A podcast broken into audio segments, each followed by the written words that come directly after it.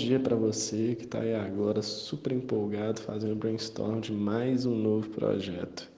Hoje é segunda-feira e segunda-feira você já sabe, é o dia oficial de falar sobre o que, o que deu muito errado. Esse é o podcast Insights Universitários. Eu sou o Peu e tenho uma pergunta para te fazer. Quantas vezes você já tentou resolver todos os problemas do mundo com uma ideia só? Bom, eu já tentei fazer isso algumas vezes. Na verdade, esse é um sintoma comum que eu tenho quando estou criando uma coisa nova. Eu começo a desenvolver a ideia, acho ela genial, e aí o que acontece? Eu vou associando vários outros insights, aparentemente espetaculares, até aquela ideia se tornar um sonho muito grande mesmo. Eu me lembro como se fosse ontem, quando eu estava iniciando a criação de minha, de minha primeira empresa. A ideia inicial era simplesmente ensinar técnica de estudo para pré-vestibulando.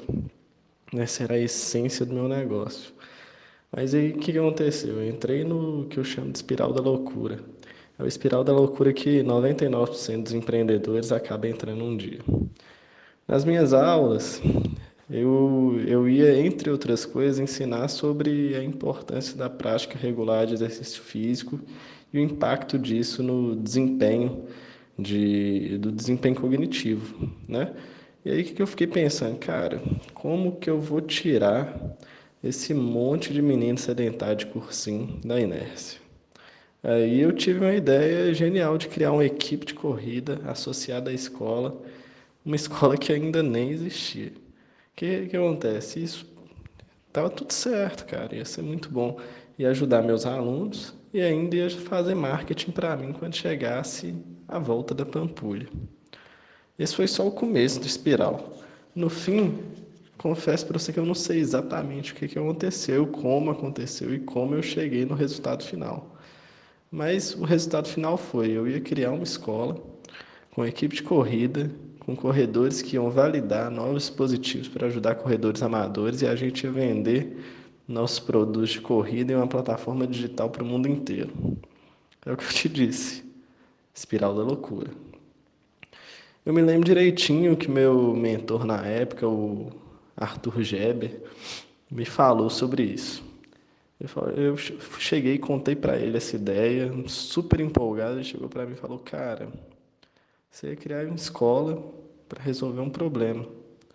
Foca nisso, fica bom e esquece o resto. Bicho, para mim foi super frustrante. No começo eu achei que ele não estava vendo meu potencial, nem mesmo o potencial da minha ideia.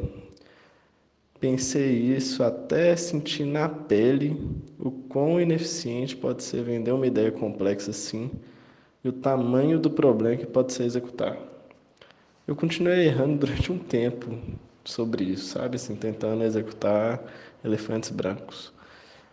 Nesse caso, meu negócio era uma escola, não era, não tinha nada a ver com corrida. Eu estava completamente sem foco, querendo investir num mercado que eu nem conhecia.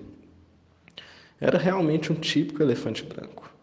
Nunca sairia do papel naqueles moldes ou ficaria aquela coisa bem mal executada, né? Ainda hoje eu vivencio esse espiral da loucura sempre que eu vou fazer um brainstorm de uma ideia nova, é normal, a gente se empolga e vai associando um monte de coisa que a gente conhece no mundo e quer colocar tudo na mesma empresa ou no mesmo projeto ou na mesma ideia. Mas, aí, mas depois de bater muito, ficar batendo muito a cabeça com isso, errando muito, o que eu fiz? Eu acrescentei mais uma etapa, a etapa que eu chamo de cortes e prioridades. O que, que eu faço? eu me pergunto, o que está sobrando aqui? O que que é inútil? O que que não tem nada a ver com a essência do negócio? Além disso, eu me pergunto, o que que eu devo, o que que eu devo fazer hoje para começar esse negócio assim bonito e de maneira simples, né, para não tornar um desafio impossível de executar.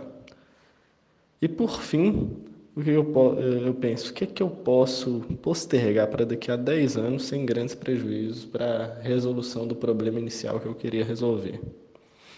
Aí, cara, aí o negócio fica muito mais legal.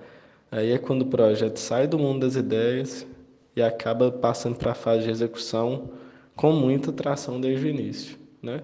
Isso eu cheguei lá depois de bater muita cabeça.